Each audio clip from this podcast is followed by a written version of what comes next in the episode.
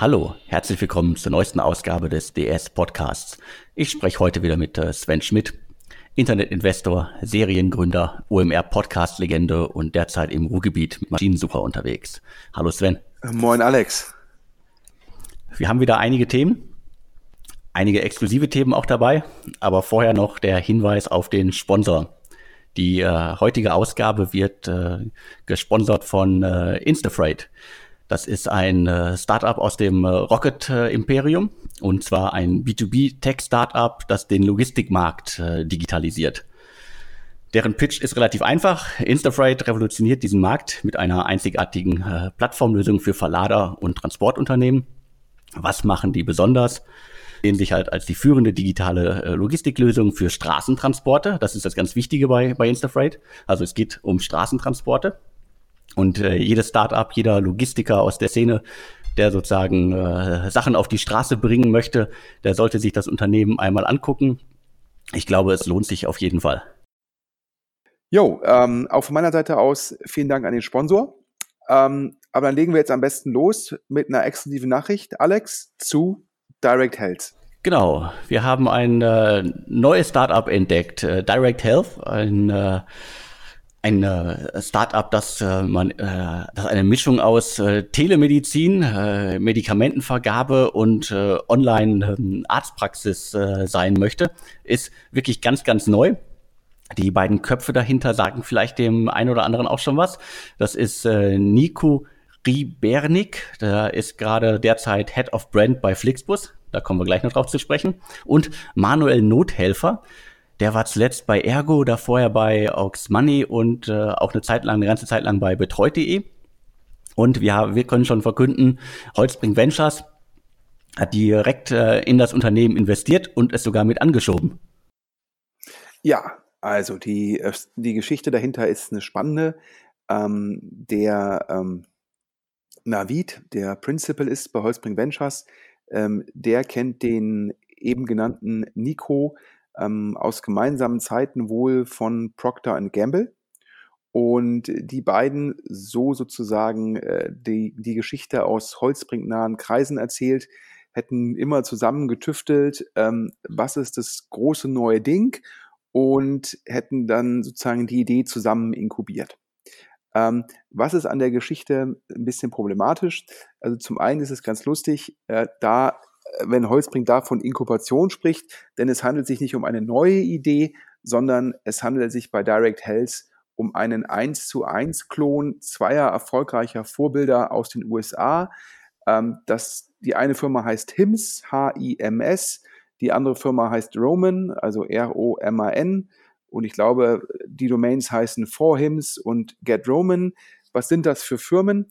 Ähm, diese Firmen haben im Endeffekt, wie du, Alex, das ja gerade schon angesprochen hast, ähm, eine vertikale Integration in dem Markt für, ich sag mal, äh, in dem Viagra-Markt, in dem Markt für äh, Haarwuchsmittel gemacht. Also ähm, all das, ich sag mal, ähm, Medikamente zum, äh, für das Pimping des männlichen Körpers. Und zwar vertikale Integration, was heißt das? Die machen das Verschreiben über Telemedizin die machen die Lieferung über sozusagen eine Online-Apotheke.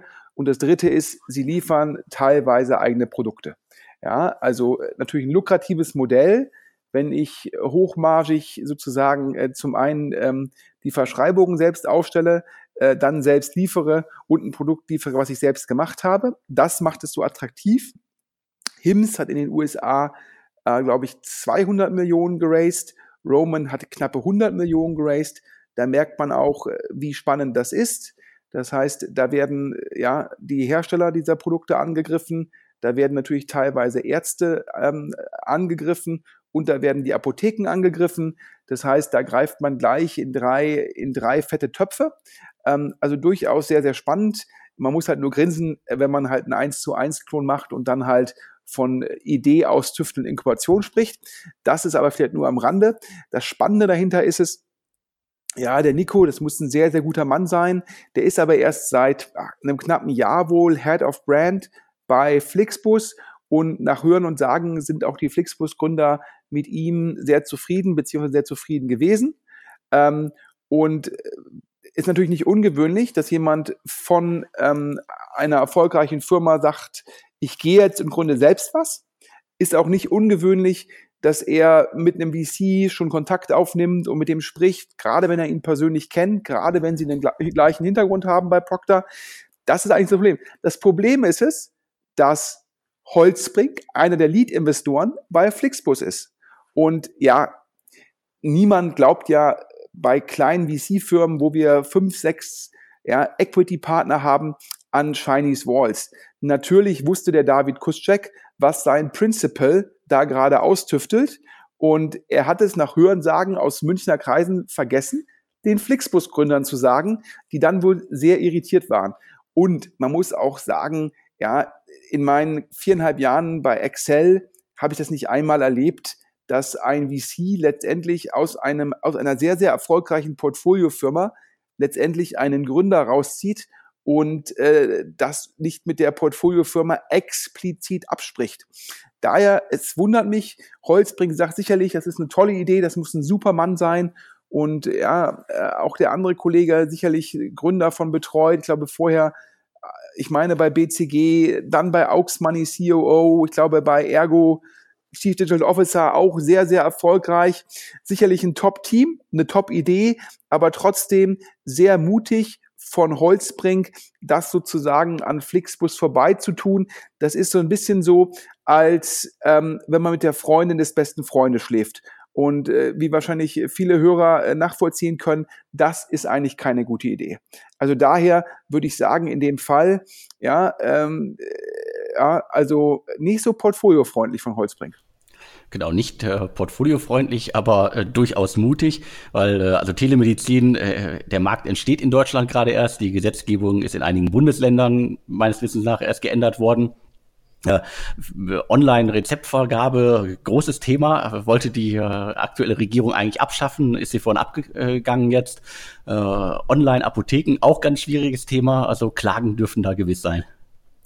Ja, aber also ich, ich bin bei dir. Ja? Also es ist auf jeden Fall ein spannendes Thema. Ähm, große Märkte, große Margen, klare Vorbilder in den USA. Ich kann per se verstehen, dass Holzbring sagt, das will ich machen. Ich kann verstehen, dass Holzbring sagt, da bin ich direkt in der frühen Phase dabei. Das ist deren Fokus, Seed und Series A. Aber das halt aufzusetzen mit dem Head of Brand von Flixbus, während man in Flixbus einer der führenden Investoren ist, das ist ohne Absprache mit dem Flixbus-Team, höflich gesagt, sehr ungewöhnlich. Das habe ich in viereinhalb Jahren bei Excel noch nicht gesehen. Das ist eher wahrscheinlich äh, ein bisschen überspitzt gesagt. Das hat sich Holzbring wahrscheinlich eher bei Rocket Internet abgeguckt. Bleiben wir bei Flixbus. Ich glaube, du hast da auch noch mal äh, spannende Neuigkeiten gehört. Flixbus. Wir hatten ja schon drüber gesprochen. Ja, eins, eine wahrscheinlich Top 5 der erfolgreichsten deutschen Startups aktuell definitiv. Ähm, haben, dominieren den Busmarkt in, äh, in Europa mit einer sehr kapitaleffizienten Lösung, sehr, sehr gutes Gründerteam mit General Atlantic und Silver Lake, Top-Investoren. Wir haben darüber gesprochen, dass dort aktuell noch eine weitere Runde vorbereitet wird und ich habe Zahlen gehört. Ich habe gehört, dass das Team scheinbar als Zielgröße intern eine Bewertung von 2,5 Milliarden anstrebt. Ähm, ich habe gehört, dass die ersten Gebote eher so bei zwei Milliarden liegen. Nochmal hier für die Hörer immer noch gigantisch, also Firmenwert von zwei Milliarden für Flixbus. Und woher kommt das Delta? Da habe ich mit Investoren gesprochen und die sagen mir halt, die großen amerikanischen Growth-Investoren, die, deren Logik ist wie folgt. Die sagen, Flixbus, super Firma, super Team, aber in Europa sind die schon so groß, wo können die eigentlich noch hinwachsen? Die sagen also, der adressierbare Markt, der sei fast abgefrühstückt. Zweitens sagen die, ja, spannend, was Flixbus im Bereich Züge macht, also richtig interessant, aber da würde man ja jeweils antreten gegen diese lokalen staatlichen Monopolisten wie in Deutschland die Deutsche Bahn. Das sei nicht ganz einfach. Und drittens sagen sie, ja, US-Expansion, auch wenn die ersten KPIs gut aussehen, da tritt man halt gegen, äh, gegen gegen bestehende Netzwerke an. Und ja, das sei halt gut in Europa, diese, diese, diese Kraft der Netzwerke, ähm, weil es da halt Flixbus schützt. Aber natürlich in den USA hilft halt das, der Netzwerkansatz Greyhound und nicht Flixbus.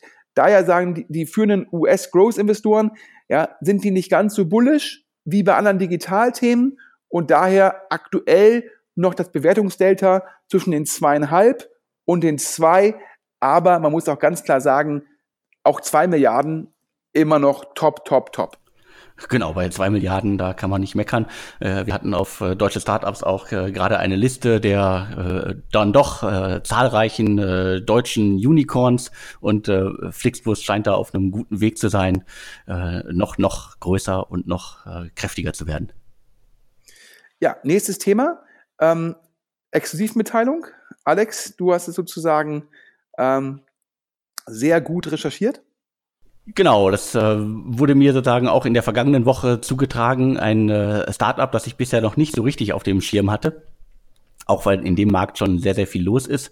Äh, äh, Creatize, eine Beschaffungsplattform, also Ingenieure können darüber äh, Bauteile bestellen, Metalle, Kunststoffe und so weiter.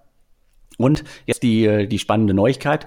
Earlybird ist äh, bei dem Berliner Startup eingestiegen und die haben sich direkt mal 20 Prozent am Unternehmen gesichert. Das ist auch schon sichtbar im Handelsregister. Vorher ist, glaube ich, eine mittlere siebenstellige Summe in das Startup geflossen. Atlantic Labs war auch schon an Bord. Und wie ich gehört habe, äh, wollten die in äh, dieser Runde rund 5 Millionen einsammeln. Es ist mein Verständnis, dass in Summe diese Runde und die Runde vorher ungefähr 5 Millionen geflossen sind und nicht sozusagen separat. Ähm, man muss dazu sagen, Creatize, wir hatten in den früheren ähm, Podcasts schon über das Segment gesprochen. Ähm, es gibt die Firma Shift, äh, finanziert von Sherry. Ähm, es gibt LaserHub, finanziert von Point9. Und es gibt noch ähm, in Liechtenstein die Firma OrderFox. Das heißt, Creatize ist der vierte Anbieter in dem Segment. Das zeigt natürlich, wie spannend wie VCs das einschätzen. Die Logik ist zu sagen, ich baue einen Marktplatz, vertikal integriert für Teile. Das heißt, ich muss nicht mit meinen Spezifikationen zehn Anbieter ähm, kontaktieren, gucken, wer hat freie Kapazitäten, wer kann das, sondern ich stelle es einmal auf dem Marktplatz ein. Der Marktplatz sozusagen gibt, gibt mir die Angebote, ich kontrahiere sofort und bekomme es schnellstmöglich geliefert. Wenn das einmal sozusagen, wenn man einmal die Kunden und die Anbieter auf der Plattform hat und dann im Endeffekt noch die, die ganzen Bestellungen effizient abwickeln kann, sicherlich ein sehr, sehr spannendes Segment. Ähm, ich habe da mit ein paar Kapitalgebern gesprochen, die sagen alle zu mir, ja, spannendes Segment, sehr guter Ansatz, Marktplatz vertikal integriert, ähm, nicken alle dazu. Ähm, und da ist einfach die Aussage, ja, super Markt, aber die meisten glauben, da wird es eine Konsolidierung geben. Da, wird, da werden wir irgendwann wahrscheinlich Merger sehen zwischen den Firmen, weil die meisten sagen, um dann dort dauerhaft eine sehr gute Marge zu erzielen, wird es halt auf ein bis zwei Anbieter hinauslaufen. Ähm, und hier, wie gesagt, ja, hat auch wieder Christoph Mehr, der Berliner Super Angel mit Atlantic Labs, sozusagen hat dort ja die erste Runde gemacht und hat es jetzt auch geschafft, ja, obwohl Sherry und Point9 sicherlich zwei der Top-Investoren in Berlin schon woanders investiert sind, ist es ihm gelungen, nochmal Early Bird für Creatize zu begeistern. Und das zeigt dir halt auch, wie stark Christoph Mehr ist, Folgefinanzierungen für seine Portfoliofirmen sicherzustellen. Ich glaube, da werden wir jetzt in den nächsten zwei, drei Jahren noch spannende Entwicklungen sehen. Natürlich nicht ganz so dramatisch wie im E-Scooter-Markt, wo die Konsolidierungswelle jetzt ja schon kommen muss. Aber ich würde tippen, in zwei bis drei Jahren werden wir auch in dem Segment eine Konsolidierung sehen, denn vier Anbieter für den primär deutschsprachigen Markt sind wahrscheinlich in der Tat zwei zu viel. Definitiv. Also das hat man in der Vergangenheit ja immer wieder gesehen. Äh, Segmente, wo es vier, fünf äh, Wettbewerber gab, dass da einige schnell von aufgegeben haben, beziehungsweise äh, wegfusioniert worden sind. Und äh, da kann ich mich dir nur anschließen. Wir werden das auf jeden Fall auch in diesem Segment sehen. Ja, ähm, wir hatten jetzt gerade Early Bird erwähnt, nochmal jetzt ein bisschen Insider Baseball. Ähm, also im Endeffekt äh, für die Hörer, die sich interessieren, wie Venture-Firmen, also Risikokapitalgeber, äh, wie deren Geschäftsmodell aussieht. Ähm, wir haben ja schon darüber gesprochen, dass manche, manche, manche Fonds haben sogenannte Opportunity Funds. Das heißt also, äh, jeder Fonds, der in der frühen Phase investiert, der hat ja sogenannte Pro-Rata-Rechte an den Portfoliofirmen. Und wenn diese Portfoliofirmen sehr gut laufen, dann stellen ja diese Pro-Rata-Rechte einen relevanten Optionswert dar. Und dafür nehmen manche Fonds von ihren bestehenden Limited Partners, also von ihren Investoren, extra Geld auf und haben dann diesen Opportunity Fund, der dann meistens keine Management Fees aufruft, sondern nur Carry, um dann halt ja mit diesen Fonds die Pro-Rata-Rechte ausüben zu können. Das heißt, man monetarisiert halt seine Optionsrechte, indem man sie ausübt und aus der Perspektive der Joint Partner dann halt im Erfolgsfalle zumindest Carry bekommt, wenn auch keine Management-Fees. Das ist das Standardvorgehen. Im Fall von Early Bird und N26, kurz zur Erinnerung, Early Bird ist N26 Investor. Es gab es vor kurzem diese Monsterrunde von Insight in, in N26 zu einer sehr hohen Bewertung. Ähm, und ähm, da hat Early Bird, die nach meinem Wissensstand keinen Opportunity Fund haben, hat gesagt, okay, wir haben da Pro-Rata-Rechte und jetzt investiert ein führender amerikanischer Growth-Investor. Ähm, wir wollen unseren Optionswert nicht verfallen lassen und haben scheinbar ein sogenanntes Special Purpose Vehicle aufgesetzt, ja, SPV in Kurzform, und erlauben jetzt sozusagen Investoren dort rein zu investieren, verlangen dafür allerdings neben dem Carry wohl auch eine Management-Fee. Das heißt, ähm, wenn man nicht diesen Opportunity Fund hat, gibt es natürlich auch die Möglichkeit zu sagen, dann baue ich speziell ein Vehikel, um sozusagen diese, diese Möglichkeit, die ich habe, zu monetarisieren. Ähm, das fand ich ganz spannend. Man muss auch sagen an der Stelle, ja, da ist da Early Bird dann auch, wir hatten ja auch schon gesprochen über den neuen Fonds, wo sie ja auch diese innovative Lösung gewählt haben, ähm, nachdem das Fundraising lange Zeit nicht so gut funktioniert hat ähm, geht er immer sehr kreativ vor und ähm, ist natürlich auch immer das Risiko, dann gebe ich gegenüber der Firma das Commitment ab, dann muss ich natürlich auch das Geld einsammeln können. Ja, das war ähm, an, an dem Rande noch ein kleiner, sozusagen, ähm, äh, ja, eine kleine Erklärung, wie manche Firmen dort mit ihren Rechten umgehen. Jetzt nochmal eine kurze Werbepause. Genau, wir weisen nochmal auf unseren äh, heutigen Sponsor hin. Äh, Instafreight, äh, Rocket Internet Startup, das äh, im Logistiksegment äh, unterwegs ist. Es geht um die Transportabwicklung für Straßentransporte. Das äh, Unternehmen verspricht eine, einen komplett digitalen Prozess, Echtzeit, Preisquotierung, verbindliche Buchung, Track and Trace und automatische Benachrichtigungen bis hin zum Dokumentenmanagement. Äh, wer nachschauen will, hier nochmal in, in Kurzform quasi äh, die, äh, die URL. Äh, und zwar findet ihr Instafright unter i-n-s-t-a-f-r-e-i-g-h-t.de. Und wir machen weiter im Programm. Ja, nächstes Thema. Ja, wie kommen wir jetzt von Earlybird aufs nächste Thema oder von N96 aufs nächste Thema? Das, N, das N26 Investment bei Earlybird hat Sebastian Schwinke gemacht ähm, der dann allerdings von Early Bird zu Creandum gewechselt ist. Und schon sind wir beim nächsten Thema, nämlich einem gemeinsamen Investment von Northzone und Creandum. Zur Erinnerung für die Hörer, das sind die beiden führenden ja, skandinavischen VCs. Ja, ähm, beide hervorragenden Ruf.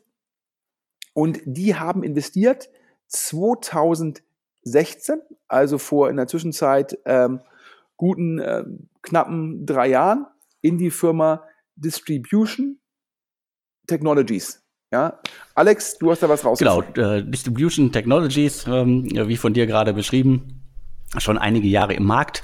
Ursprünglich mal das Startup Fahrtenfuchs gewesen, äh, auch eine Art äh, Preisvergleich, äh, Buchungsdienst äh, für Fernbusreisen. Die haben dann äh, einmal den äh, klassischen äh, Pivot gemacht vom B2C zum B2B-Anbieter also sozusagen die technische Plattform für alle, die äh, quasi ihr Busunternehmen äh, digitalisieren wollen, äh, digital buchbar machen wollen. Und da gibt's jetzt sozusagen was äh, ganz, ganz Auffälliges. Was passiert ist, ähm, Northzone und äh, Criandum haben äh, plötzlich über 50 Prozent am Unternehmen. Schon mal kein gutes Zeichen. Äh, die beiden VCs sind nicht dafür bekannt, dass sie halt die, die Mehrheit überhaupt an einem Unternehmen in so einer frühen Phase oder überhaupt behalten wollen oder haben wollen. Sieben Millionen waren da bisher reingeflossen und äh, ich glaube, in der Szene nennt man sowas eine äh, gute Verwässerung, eine klassische Pay-to-Play-Runde. Ja, äh, absolut. Also wieder ein bisschen Insider Baseball. Ähm, wenn eine Firma oder eine Portfoliofirma, wenn die nicht optimal läuft und es gibt jetzt keine externen Investoren, die Interesse haben, äh, die Finanzierungsrunde anzuführen, oh, dann ist man meistens gezwungen, diese Finanzierungsrunde intern darzustellen. dann gibt es in, diesen, in dieser Phase natürlich immer eine große Diskussion, ähm, wer macht mit, wer gibt wie viel Geld. Und wenn man sich da sozusagen im Investorenkreis nicht einig wird, dann gibt es die sogenannten Pay-to-Play-Runden. Das heißt, dann wird die Runde so strukturiert, ähm, dass man eigentlich als Investor gezwungen ist, mitzumachen oder stark verwässert wird. Ähm, in dem Fall ist es zu einer starken Verwässerung gekommen. Ähm, da hat man sehr viele neue Anteile ausgegeben und wer dann halt nicht seine Prorata-Rechte nutzt, ja, der wird entsprechend verwässert. Und äh, durch, die, durch die sozusagen Herausgabe von vielen neuen Anteilen ist es, hat, ist es halt dazu gekommen, ähm, dass jetzt ähm, ähm, Creandum und Northzone halt, ich glaube, in Summe 55 Prozent an der Firma haben und es gab auch keinen externen Investor in der Runde.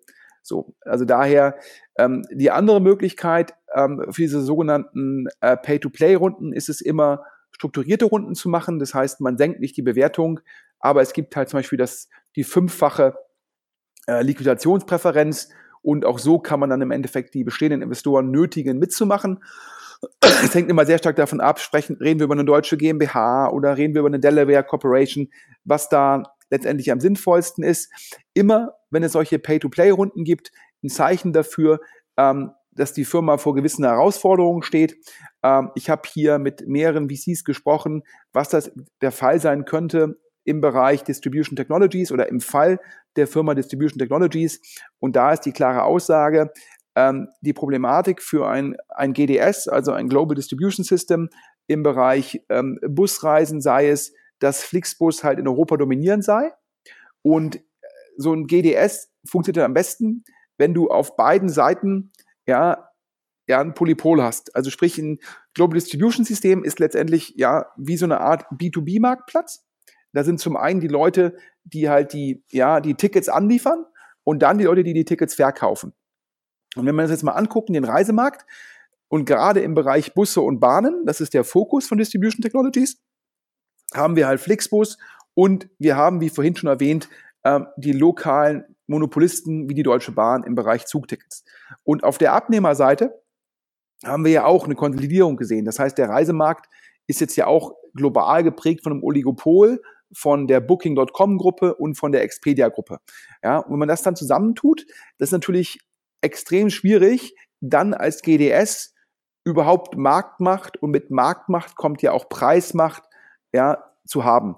Und da haben mir halt Investoren gesagt, ja, unabhängig wie gut das Team ist, unabhängig wie gut die Technologie ist, da sind halt sozusagen die makroökonomischen Faktoren so problematisch, ähm, dass die Firma halt vor gewissen Herausforderungen steht. Ja, und daher ist auch meine Vermutung, ja, gutes Team, gute Technologie, aber schwieriger Markt. Das sieht für mich so aus, als könnte es da potenziell bald vielleicht zu einem Trade Sale kommen, ja, wo dann die Investoren halt vielleicht das Geld, was sie investiert haben, wiederbekommen, das Team natürlich auch noch einen guten Schnitt macht. Ähm, aber das scheint mir hier das wahrscheinlichere Out Outcome zu sein, als jetzt noch eine sehr, sehr erfolgreiche Firma, ähm, weil diese GDS-Ansätze mit, mit Märkten, wo auf beiden Seiten ein Oligopol besteht, ähm, selten sehr lukrativ sind. Das sah wahrscheinlich vor knapp drei Jahren, als äh, Northzone und Creandum investiert haben, noch ein bisschen anders aus. Dann machen wir den Deckel drauf auf das Thema und äh, gehen nach Australien. Äh, Berliner Startup Marley Spoon, das in Australien an der Börse ist, äh, hat in der vergangenen Woche nochmal eine unglaubliche Finanzierung äh, verkündet. Warum unglaublich? Weil die sich aus so vielen Einzelteilen zusammensetzt, dass ich beim Gründer Fabian Siegel nochmal nachfragen musste, was sie denn da eigentlich gemacht haben. Also zwei Fonds des äh, Geldgebers Union Square Ventures, die Berliner Volksbank, CSC Leasing und Moneda, das ist, glaube ich, der, der Rocket äh, Fremdkapitalgeber, haben 22 Millionen in Marley Spoon gesteckt. Sehr erstaunlich. Das Ding ist ja gerade erst an die Börse gegangen, hatten da Geld eingesammelt, aber die verbrennen halt auch mal richtig, richtig, richtig viel Geld. 36 Millionen Euro im vergangenen Jahr, also auch mehr als erwartet. Und man kann jetzt mal sagen, so 22 Millionen an Fremdkapital müssen das Ding jetzt in die schwarzen Zahlen bringen. Ja, also nochmal für die Hörer, Marley Spoon, äh, Gründer und CEO äh, Fabian Siegel, ähm, Ex-Chef vom Global Founders Capital, hat dann gesehen, ähm, wie gut HelloFresh läuft, hat dann zuerst Mali Spoon gemacht, wo man das Essen sozusagen jeweils singulär bestellen konnte, also nicht im Abo, hat dann irgendwann den Pivot hingemacht zum HelloFresh-Modell, also mit dem Abo, ähm, ist wesentlich, wesentlich, wesentlich kleiner als HelloFresh, ähm, hat dann irgendwann von VC-Investoren letztendlich kein Geld mehr bekommen, hat sich dann entschieden, als Berliner Firma in Australien einen IPO zu machen, ähm, weil der australische Markt, Markt einer der stärkeren von Mali Spoon ist, aber auch nur da die Nummer zwei, dort an die Börse gegangen, äh, keine Skaleneffekte, ja, weder im Marketing noch in der Logistik, äh, weiterhin die Probleme, die dem HelloFresh-Modell immanent sind, hohe Logistikkosten, hohe Marketingkosten, hoher Churn. Aktienkurs dementsprechend gefallen, ähm, hoher Burn, wie du gerade gesagt hast. Äh, dementsprechend brauchte es jetzt wieder dringend Kapital. Das Überraschende für mich ist es, äh, dass dort, dass dann im Endeffekt manche, sage ich, Venture Debt Kollegen da auf den Zug aufspringen und versuchen, ähm, dort einen Deal zu strukturieren. Das verstehe ich. Ich war total überrascht, dass da Union Square Ventures einer der führenden Frühphaseninvestoren in der Welt ich glaube, ähm, Brad Feld, sicherlich einer der bekanntesten äh, globalen VCs mit seinem Blog Feld.com, mit den ganz großen Erfolgen, ob es nun Twitter ist, ja, also oder Tumblr, was sie an Yahoo verkauft haben, oder Coinbase. Also letztendlich jeder Limited Partner ist dankbar, wenn der in Union Square Ventures investieren kann. Die sind auf den ganzen heißen Themen immer früh drauf, haben eine mega Marke. Ja, auch ein deutscher General Partner, der Albert Wenger, vielleicht mit Klaus Hommels, der bekannteste, erfolgreichste deutsche Risikokapitalgeber. Also eigentlich eine Monstermarke und für mich total überraschend, dass die dann in eine Public Company investieren, in eine, eine australische Public Company, ähm, mit einem Geschäftsmodell, was sehr, sehr schwierig ist. Ja, siehe HelloFresh, siehe vielleicht noch mehr Blue Apron, die das auch logistisch nicht hinbekommen haben in eine Firma, die in keinem der Märkte die Nummer eins ist, die in keinem der Märkte eine relevante Größe hat, eine Firma, wo das Problem ja auch offensichtlich wird durch die natürlich öffentlichen Zahlen, ist ja äh, börsennotierte Firma.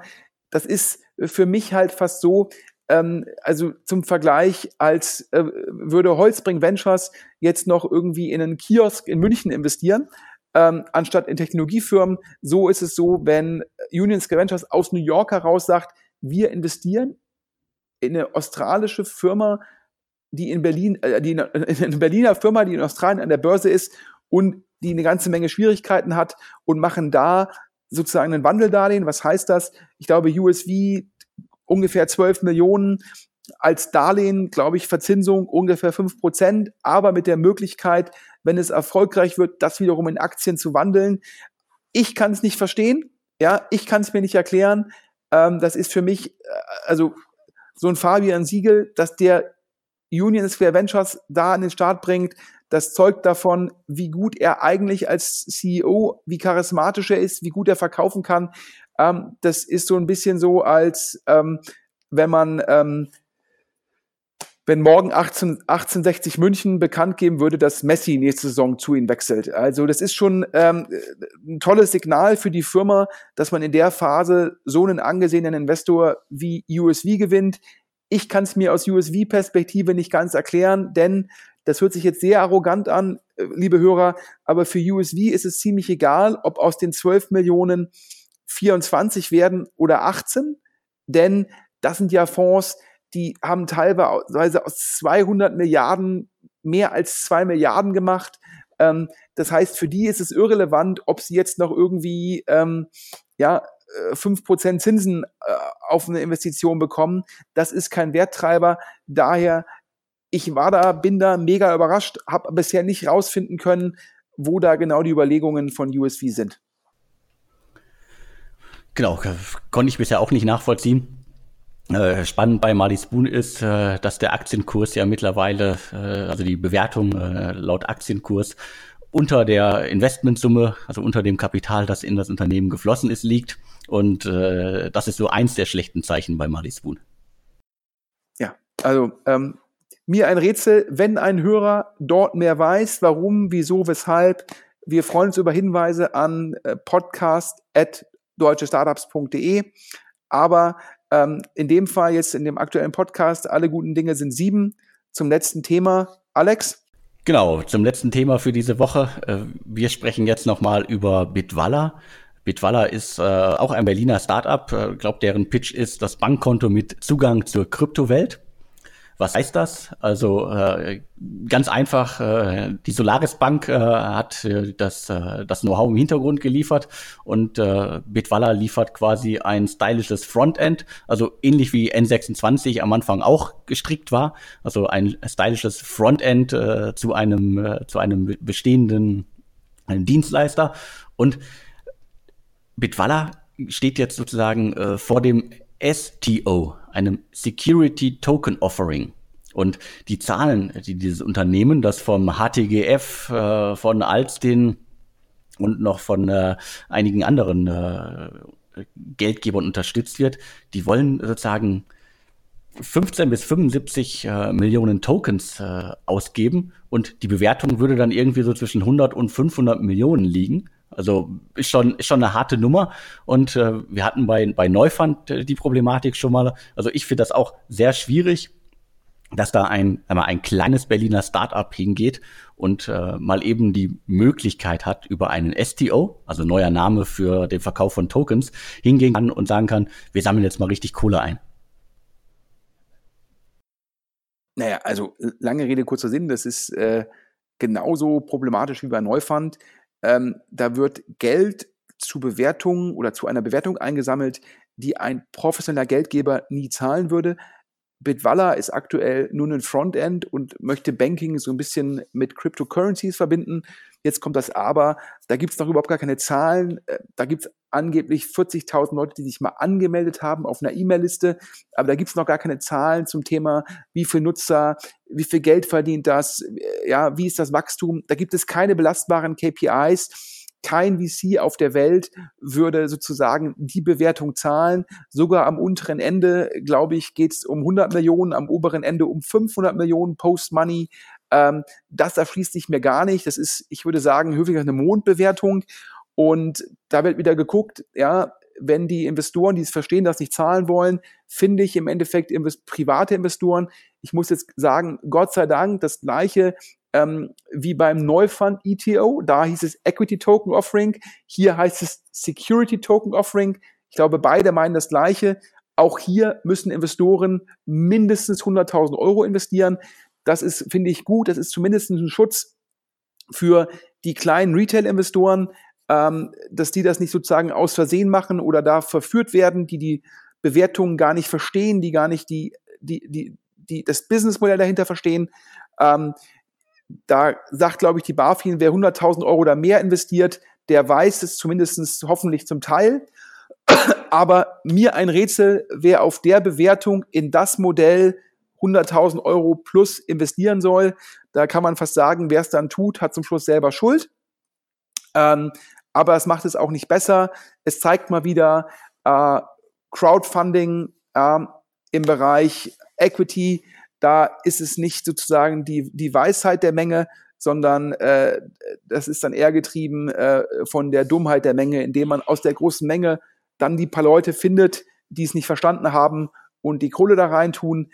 Ähm, in dem Fall haben wir auch noch irgendwie Hinweise bekommen ähm, von, von Lesern oder von Hörern, die gesagt haben, da muss man noch mal gucken, wer da auch im Endeffekt ähm, ja beteiligt ist an der Thematik. Und äh, da gab es zumindest wohl ähm, schon mal, ähm, ja, wie soll ich sagen, ja, äh, einer der, einer aus dem Management muss schon mal gemacht haben, ähm, letztendlich beteiligt gewesen sein äh, bei der Thematik All for BTC. Ähm, und da gab es scheinbar auch Geschädigte. Ähm, also auch kein optimales Signaling für Bitwala. Und ich muss hier ganz klar sagen, als Steuerzahler, ich finde es nicht gut, dass der HTGF, der ist staatlich finanziert oder zum Großteil staatlich finanziert, dass der mit Portfoliofirmen sowas macht.